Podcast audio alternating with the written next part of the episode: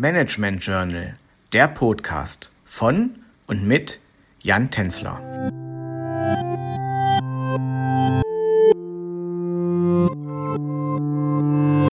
Im letzten Podcast habe ich Ihnen das Drei-Kreise-Modell der Familienunternehmen vorgestellt.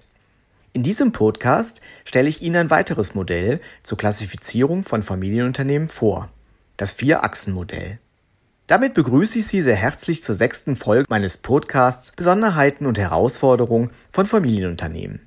Das Vier-Achsen-Modell der Familienunternehmen ist nicht nur in der Lage, die Besonderheiten von Familienunternehmen aufzuzeigen, sondern es eignet sich auch gut, um Familienunternehmen miteinander zu vergleichen und ihre Unterschiede aufzuzeigen.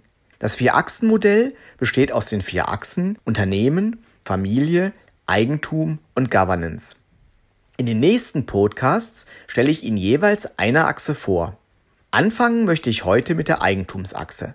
Die Eigentumsachse geht auf die verschiedenen Stufen innerhalb der Eigentumsverhältnisse des Unternehmens ein und zeigt auf, wie unterschiedlich die Eigentumsverhältnisse innerhalb des Familienunternehmens verteilt sein können und welche Herausforderungen auf den einzelnen Stufen auftreten können. Die erste Stufe gilt dem Eignerunternehmen.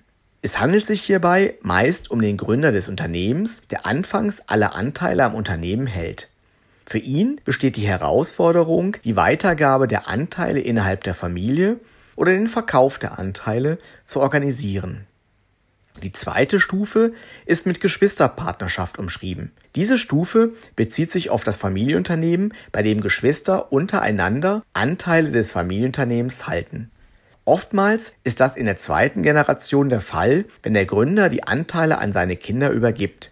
Eine Herausforderung auf dieser Stufe ist beispielsweise der konfliktfreie Umgang innerhalb der Geschwister. In der nächsten und dritten Stufe wird das Cousin-Konsortium thematisiert.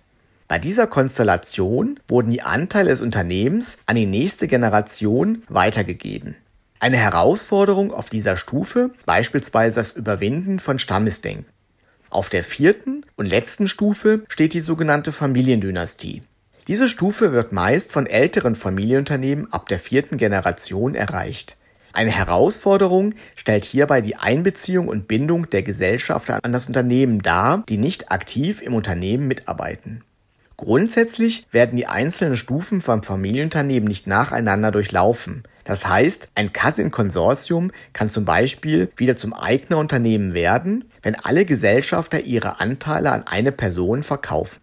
Damit wären wir auch am Ende unseres heutigen Podcasts angekommen. Beim nächsten Podcast stelle ich Ihnen die Familienachse des Vier-Achsen-Modells näher vor. Ich würde mich freuen, wenn Sie auch dann wieder mit dabei sind. Bis dahin wünsche ich Ihnen alles Gute, Ihr Jan Tänzler.